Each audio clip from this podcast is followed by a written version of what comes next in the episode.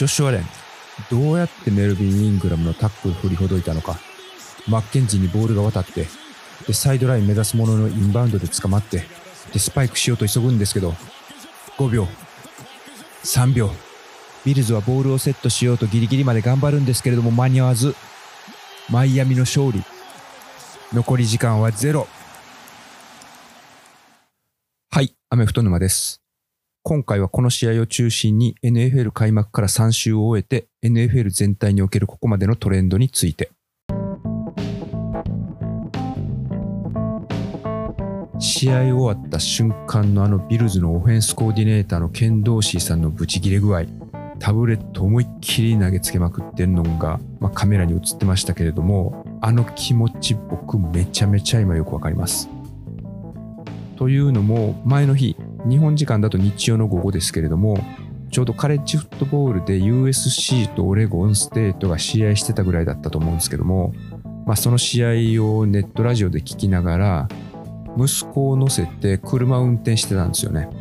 まあ、ちょうど娘のフットボールの試合会場に向かってたんですけれども、そした道路の脇からですね、警察官が飛び出してきたんですよね。まあ、交通安全週間だったというところで、ネズミ捕りに捕まって、で、僕は3点失いました。で、その時のですね、ポリの、ポリの方の対応がですね、本当に腹立たしくて、なので、あの、ケンドーシーさんの気持ちっていうのはもうめちゃめちゃわかりますね。まさにあんな心境でした。後から冷静にスタッツ見ても、これ点差を見ずにスタッツだけ見てて、まさかビルズが負けるとは思わないですよね。ファーストダウンの数で言うとビルズ31に対してドルフィンズはたったの15。トータルプレイ数もビルズが90に対してドルフィンズは39。で稼いだヤードもビルズ497ヤードに対してドルフィンズは212、まあ、その下のトータルドライブの数でいくとビルズ9に対してドルフィンズ8で1プレーあたりの獲得したヤードというのは5.5ヤードと5.4ヤードとここはほぼ互角なんですけれどもタイムオブポゼッションはビルズ40分40秒に対してドルフィンズはたったの19分20秒ということでした。まあ、なかなか40分攻撃してるチームが負ける試合ってお目にかかることないんですけれども、この試合の前に40分攻撃してて勝てなかったチームというのが AFC 東地区の残りの2チームのうちの1チームだったそうです。まあ、その試合というのは2014年シーズンウィーク7に行われた試合で、ジェッツとペイトリオッツの試合だったらしいんですけれども、この時はジェッツはファーストダウン28個取ったのに対してペイトリオッツは16個。で、トータルのプレイでいくと、ジェッツ80に対してペイトリオッツは53。で、稼いだヤードというのが、ジェッツ423ヤードに対して、ペイトリオッツが323ヤードということだったみたいです。ただ、この時のプレイ構成っていうのはですね、まあ、80プレイのうちの43プレイがランプレイだったということなので、パスオフェンスをするペイトリオッツに対して、ランで粘り強く時間を稼いで攻撃をしてたジェッツ。QB はペイトリオッツがトム・ブレイディだったのに対してジェッツの方はこの時ジーノ・スミスだったらしいんですね。ちなみにこの時はジェッツは40分54秒でペイトリオッツは19分06秒ということだったみたいです。このジェッツとペイトリオッツの試合みたいにラン攻撃対パス攻撃というような形で、まあ、時間がかかる攻撃を一方がしているということだったらまだわかるんですけれどもこのビルズとドルフィンズの試合でいくとビルズのオフェンスっていうのは90プレイ中パスが63プレイあったということなので1プレイあたり両チームがかける時間が全然違うということでもなかったんですよね。しかもこの試合のビルズはあの巨人の坂本が喜びそうなケツ穴パントのセーフティーというギフトまでもらっておきながら勝つことができませんでした。5点差でリードしてて残り1分37秒。両チームタイムアウトが残ってないというシチュエーションで、ドルフィンズは自陣1ヤードからフォースダウンで蹴るパント。解説者の方は、わざとセーフティーだと次蹴るときは蹴るスペース確保できる。で、タイムアウト残ってないとはいえ、フィールドゴール決められたら負け。セーフティーはリスク高すぎる。で、結局ブロックされて、で、彼はプロ生活14年間でブロックされたのは一度だけだったんですけれども、2回目を喫しましたでこのケツ穴パントに対して一番説得力のある解説というのを試合が終わったとしてたのは今はプロレスに出たりとか登録者数198万人いる人気 YouTuber、ポッドキャスターとして活躍している元コルツのパンターのパット・マッカーフィーでしたね。彼が言うには、まあ、ボールが自陣の1ヤードラインにあると。で、エンドゾーンは10ヤードしかないので、通常はパントのシチュエーションはロングスナッパーからパンターまで15ヤードほどの距離があるけれども、まあ、ここでは11ヤードしかなかったと。この状況でパンターは後ろに下がることできないのでパンターの前にいるパーソナルプロテクター役のシェフィールドが本来はビルズが正面から押してくるのに対して自分が前に出て押し返すというようなプレーを選択すべきだったのにここではただ単に構えるだけで何もしてなかったとだから彼のケツは蹴り上げられたんだということでした。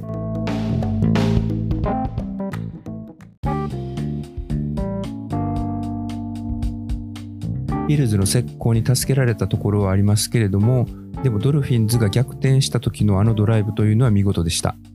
試合の残り時間は14分9秒というところでフィールドゴールをビルズが失敗。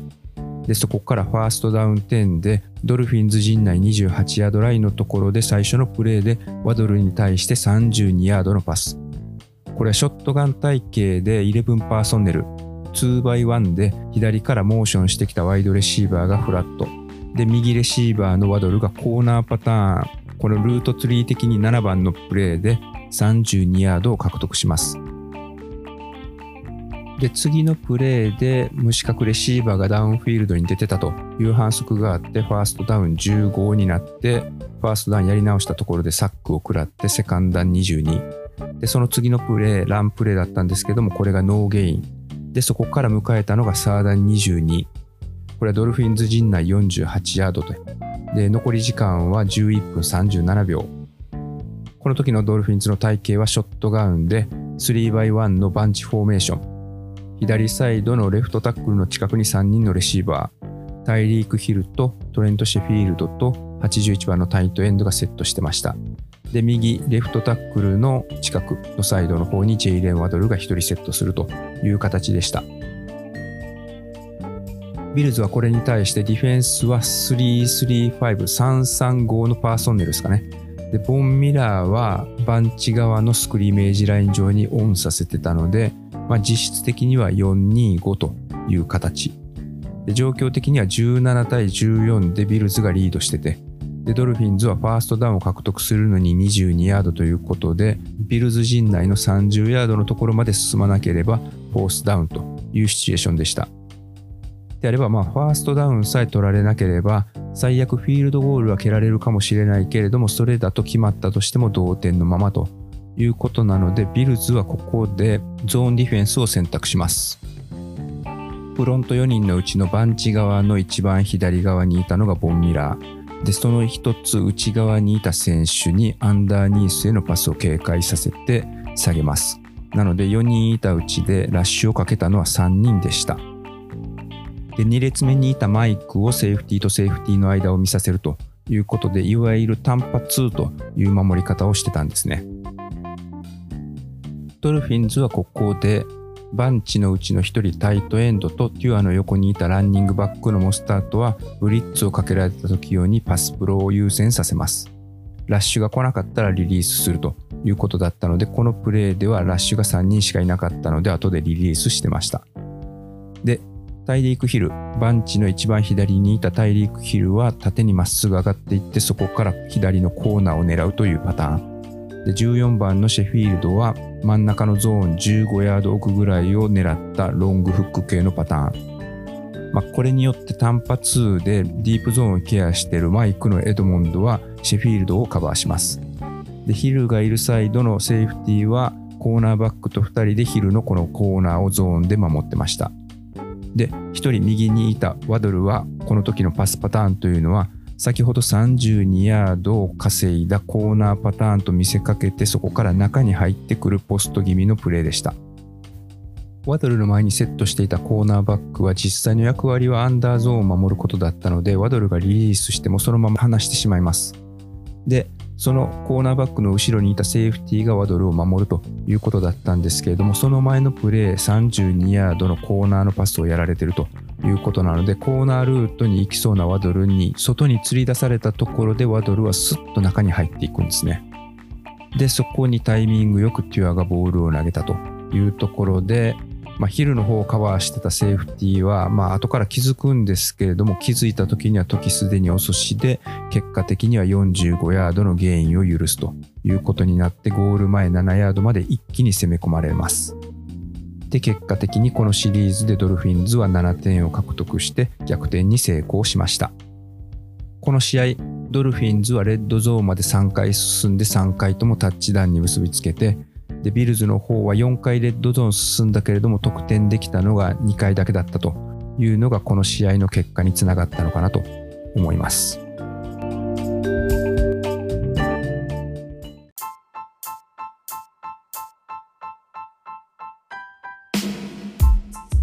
このビルズとドルフィンズの試合が今シーズンのここまでの NFL のトレンドを象徴しているというのは少しこじつけかもしれないですけれども NFL のホームページの中にあるエクストラポイントというコーナーで Where have all of the NFL points gone? NFL の得点はどこ行っちゃったのというコラムが掲載されてたのでそちらの内容をご紹介します。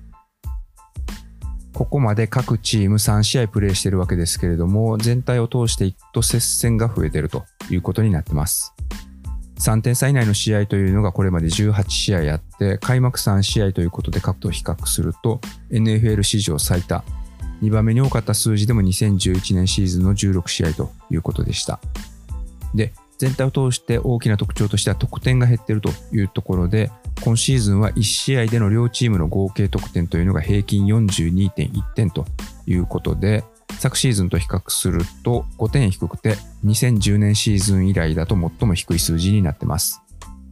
で、この得点の構成、内訳としては、まあ、パスプレー、ランプレーでフィールドゴール、あとはタッチダウンの後のエクストラポイント、と、あとはディフェンスによるセーフティーとかの得点というのがあるんですけれども、過去10シーズンと比較するとパスによる得点というのは大幅に減っているということです。過去10シーズンと比較して206点低いという数字になっているみたいで、で、代わりにランによる得点というのは増えているそうです。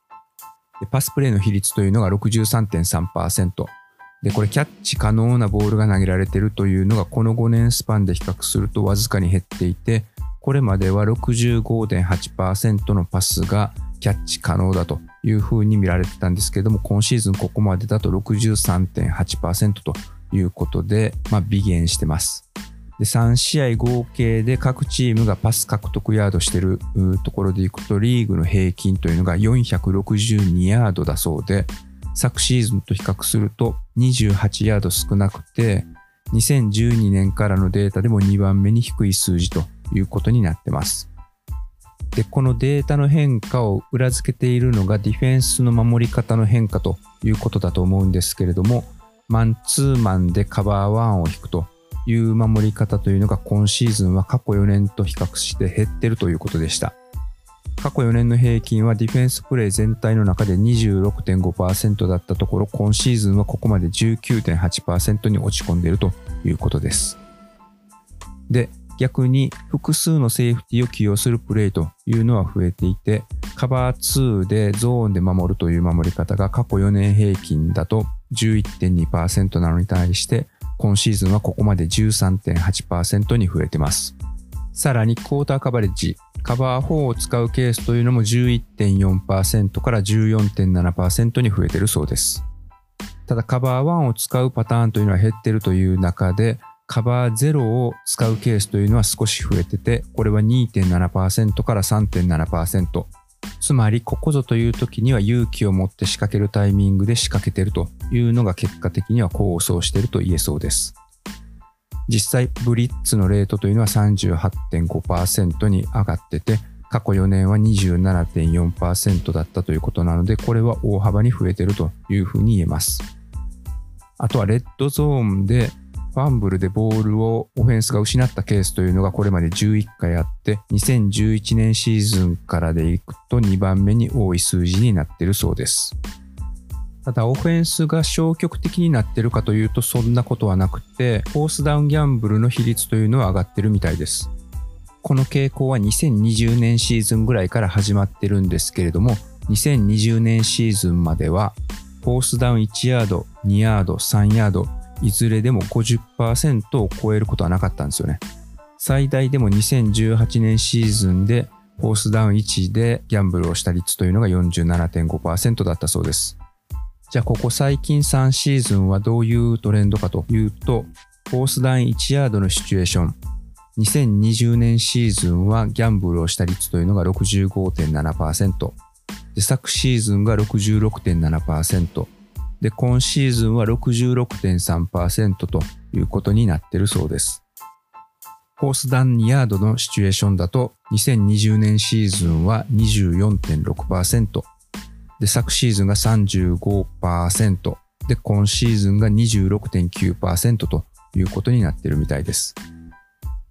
で、フォースダウン3ヤードのシチュエーションは2020年シーズンギャンブルを仕掛けたのが17%で昨シーズンが10.9%だったのに対して今シーズンはここまで25%ということでかなりアグレッシブになってます。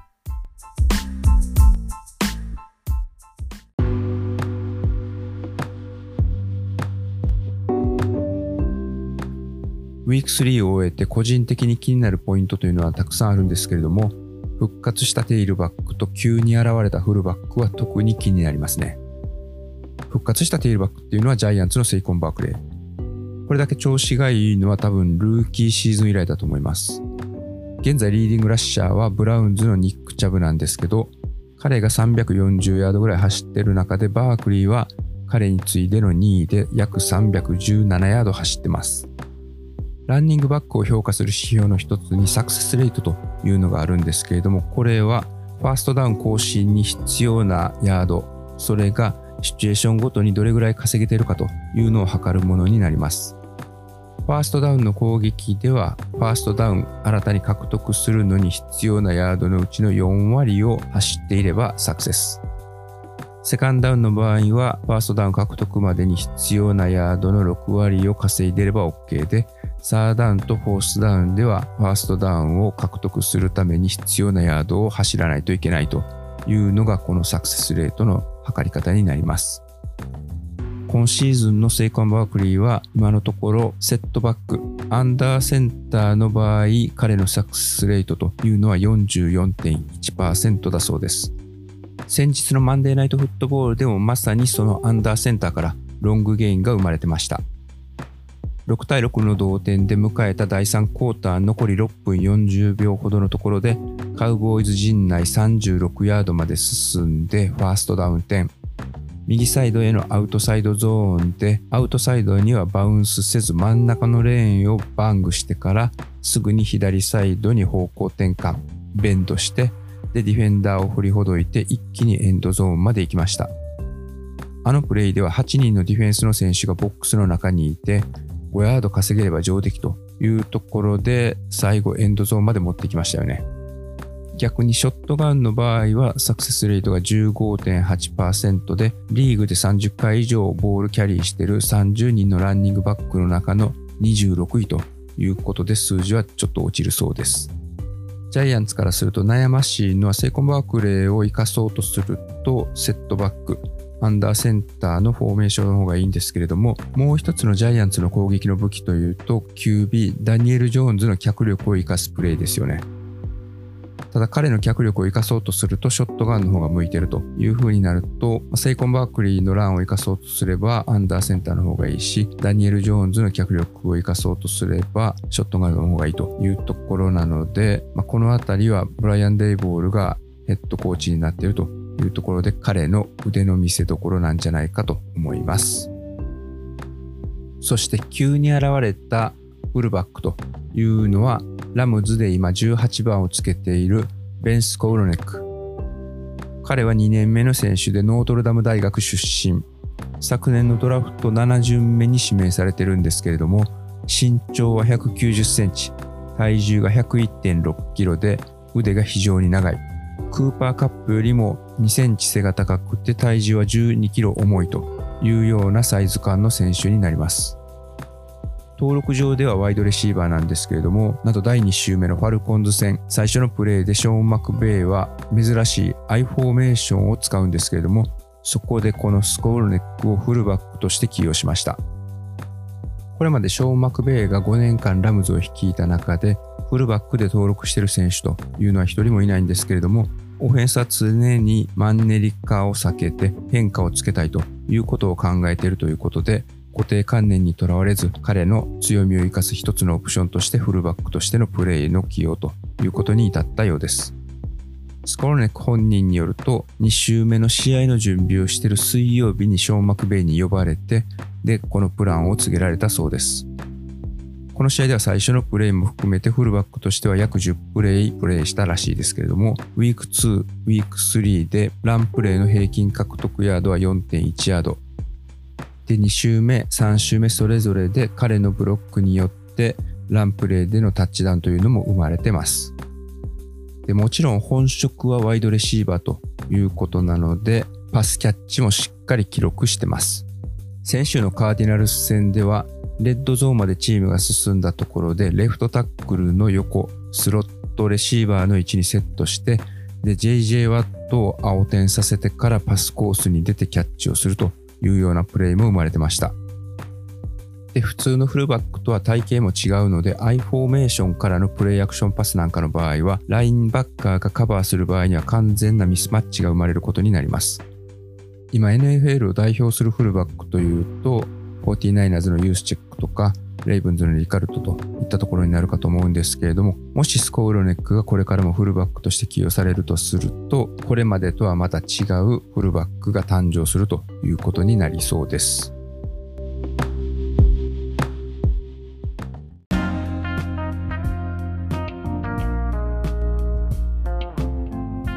そして今シーズン、ここまでで一番のサプライズは、イーグルスとドルフィンズが好スタートを切った中で、ハーツとテュアというアラバマ時代の先輩後輩 QB がそれぞれリーグトップクラスの成績を残してチームを引っ張ってるという事実ですね。ハーツは98回中66回成功で916ヤード獲得して4タッチダウンを上げてます。レーティングとしては106.5ヤード。で、1回あたりの獲得ヤードというのが9.3ヤードということになってます。一方、テュアの方は101回投げて72回成功で925ヤード獲得。タッチダウンは8個稼いでるというところで、レーティングは117.8ヤード。で、1回あたりの獲得ヤードというのは9.2ヤードということで、これはほぼ互角の数字です。ハーツとテュアで今何を分けてるかというと、これはランニングですね。ハーツは37回走って167ヤード獲得。テュアの方は4回しか走ってなくて1ヤードというところで、スクランブル自体も1回もまだしてないそうです。このことからも、イーグルスはハーツのランを武器の一つとして、もう頭数の中に入れて攻撃を組み立てていて、ドルフィンズの方はテュアには持ち前のコントロールの良さを生かして脚力のある選手にボールを届けてもらうということで攻撃を組み立てていると言えそうです。ちなみにテュアはまだスクランブル1回もしてないと言いましたけれども、今シーズンここまで3試合でスクランブルを一度もしてないのはトム・ブレイディ、ジミー・ガロポロ、デイビス・ミルズ、テュア・タゴヴァイロアということになるそうです。で、プレッシャーを受けてるレイトとしてはトム・ブレイディが19.3%、ジミー・ジーが29.1%でミルズが28.1%、で、テュアが26.4%ということになってます。ちなみに NFL の平均は32%。でサック・レイトはトム・ブレイディが5.5%、ジミー・ジーが9.1%で、ミルズは6.1%、で、テュアは4.7%ということで、NFL の平均よりも低い数字という風になっているので、このオフシーズンのオフェンスラインの補強というのはうまくいっているようです。ドルフィンズはサーズデーナイトフットボールの試合でベンガルズと対戦するんですけれども、イーグルスの方はというと、この週末対戦するのはジャガーズになります。このジャガーズはもう完全に昨シーズンのイメージは忘れた方が良くて、見違えるような侮れないチームになりましたよね。すでに昨シーズンの勝ち星と並んでるというところで対戦するチームはそれぞれ注意が必要になりそうです。で、このジャガーズのオフェンスを今引っ張ってるのが2年目のトレバー・ローレンス。いよいよアンドリュー・ラック2世と評価されてた才能が一気に開花しそうな勢いです。この3試合を見る限りでは昨年のアーバン・メイヤーとよりも今シーズンから率いているダグ・ペダーソンとの方が相性はうんと良さそうですね。昨シーズンはあまりなかったクロス系のパターンのパスでアンダーニースを効果的に使うというプレーが昨シーズンよりも増えてます。昨シーズンのトレバー・ローレンスはキャプテンチェックダウンということで逃げのパスが多いというふうに評価されてましたけれども今シーズンはそれよりもクイックリリースにはなってるんですけれどもコンセプトとしてタイミングの速いパスを使ってるので成績が全然違うみたいですここまでの3試合で69回投げて成功が53回成功率は76.8%で獲得ヤードが497ヤード。1プレーあたりで平均7.2ヤードということになってます。先週のチャージャース戦では平均でスナップされてからボールを投げるまでにかかった時間というのが約2.2秒。で、2秒以内に投げたパスというのは19回中15回成功してたということらしいです。この3試合を通していくと、投げるまでの平均というのは2.42秒かかってて、NFL で6番目に速い数字ということだそうです。でも先ほど言ってたみたいに昨シーズンはキャプテンチェックダウンということで逃げるためのパスという選択だったというふうに言いましたけれども今シーズンの場合は今シーズンから加入しているスロットのクリスチャン・カークとかゼイ・ジョーンズという、まあ、俊足タイプのワイドレシーバーを効果的に使っているということみたいです。大学時代のイメージでいくとトレバー・ローレンスというのは超エリート。ただこれが去年初めて大きな挫折を味わってそこから今立ち上がろうとしているという状況。一方、ハーツの方はアラバマ時代にテュアにポジションを奪われて以来常にボールを持って走る方はいいけれどもパサーとしてはちょっとねというふうなことでなかなか評価が上がってこなかったんですけれども今シーズンようやくパサーとしても評価されるようになってきてます。この試合、ジャガーズのヘッドコーチのダグ・ペダーソンにとっては、イーグルスに対するリベンジマッチという裏テーマもありますし、ジャガーズが勝てばリーグ全体がますますの混戦に、そしてイーグルスが勝てばシーズン序盤で頭一つ抜けるという展開になるので、ウィーク4注目の一戦として要チェックです。はい、いかがだったでしょうか？もしこれからも継続して聞きたいなというふうに思っていただける方がいましたら、この機会にチャンネル登録、星の評価よろしくお願いいたします。また周りにアメフト仲間がいるよという方おられましたら、ぜひこのポッドキャストをご紹介いただけると幸いです。では。